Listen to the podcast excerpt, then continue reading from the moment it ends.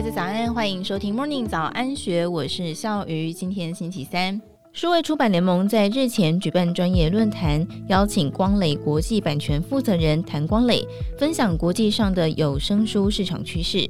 他指出，今年有声书市场最受到瞩目的，就是音乐串流巨头 Spotify 开始推出每个月十五小时的听到宝方案。尽管因为分润机制不透明引起作家反弹，但是 Spotify 庞大的订阅户对打开有声书市场非常有帮助。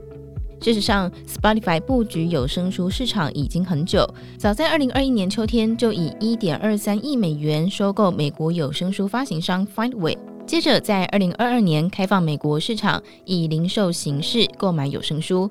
时任 Spotify 有声书部门副总尼尔奇彻曼更是自信表示，有声书是庞大而没有开发的市场。尽管目前仅占图书市场的百分之六到百分之七，但是预计未来年增长率可以达到百分之二十。二零二三年十月三号，Spotify 正式宣布开放英国、澳洲的付费用户每个月可以收听十五小时的有声书，并且在十一月份开放美国市场。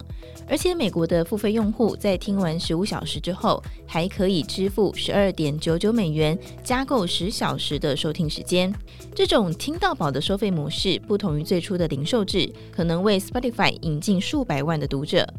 看好有声书市场，Spotify 还计划在首页放上有声书的推荐精选。而最值得关注的是，美国五大出版集团都加入了 Spotify 的有声书听到宝方案。谭光磊解释，美国五大出版巨头过去并不太愿意开放听到宝，最大出版商企鹅兰登书屋更是对此绝不让步。二零二零年就将旗下的电子书、有声书从 BookBeat、Storytel 等提供畅听服务的平台下架，但是现在事态显示，五大出版巨头的反对立场已经松动。但是作家跟作家经纪公司一端却对五大巨头的加入非常反弹，除了因为出版业者在事前并没有征询作家同意，分润机制也完全不透明。特别是现在有声书版权成为作家日渐重要的收入来源，英国作家协会就对 Spotify 的听到宝方案非常担忧。他们说，有声书的串流服务直接跟零售制竞争，比音乐串流更具有杀伤力，因为书通常只会读一次，而音乐会重复听很多次。英国作家协会执行长尼可拉·所罗门更是质疑，作家不清楚出版业者跟串流平台交易的收入如何计算，以及要如何确保畅听制度不会跟零售制竞争，又怎么样确保作者可以获得全额的报酬。Spotify 的听到饱争议仍然悬而未决，但是谭光磊认为，Spotify 庞大的订户数仍然有助于打开有声书市场。它的受众够大，如果这些用户都因为这免费的十五小时而听了书，然后开始养成听有声书的习惯，对于打开这个市场是真的有帮助。另一方面，全球最大的有声书平台 Amazon 旗下的 Audible，今年的订阅户已经突破五千万，占美国有声书市场百分之六十三点四，有百分之三十二的用户每个月收听两到三本书，是稳定的读者群。而且有百分之五十七用户是四十五岁以下的年轻族群，显示年轻世代是有声书的消费主力。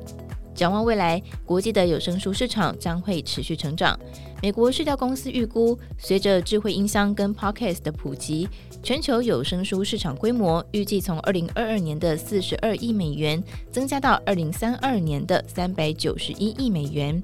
谭光磊补充，全球有声书市场的成长空间还很大。以美国来说，因为美国还有一半的人连 Podcast 都没有在听，如果能够拓展这些用户，成长人数可以再翻一倍。另外，以拉丁美洲、西班牙为主的西语市场，以及涵盖德国、奥地利、瑞士的德语市场，也还有很大的成长空间。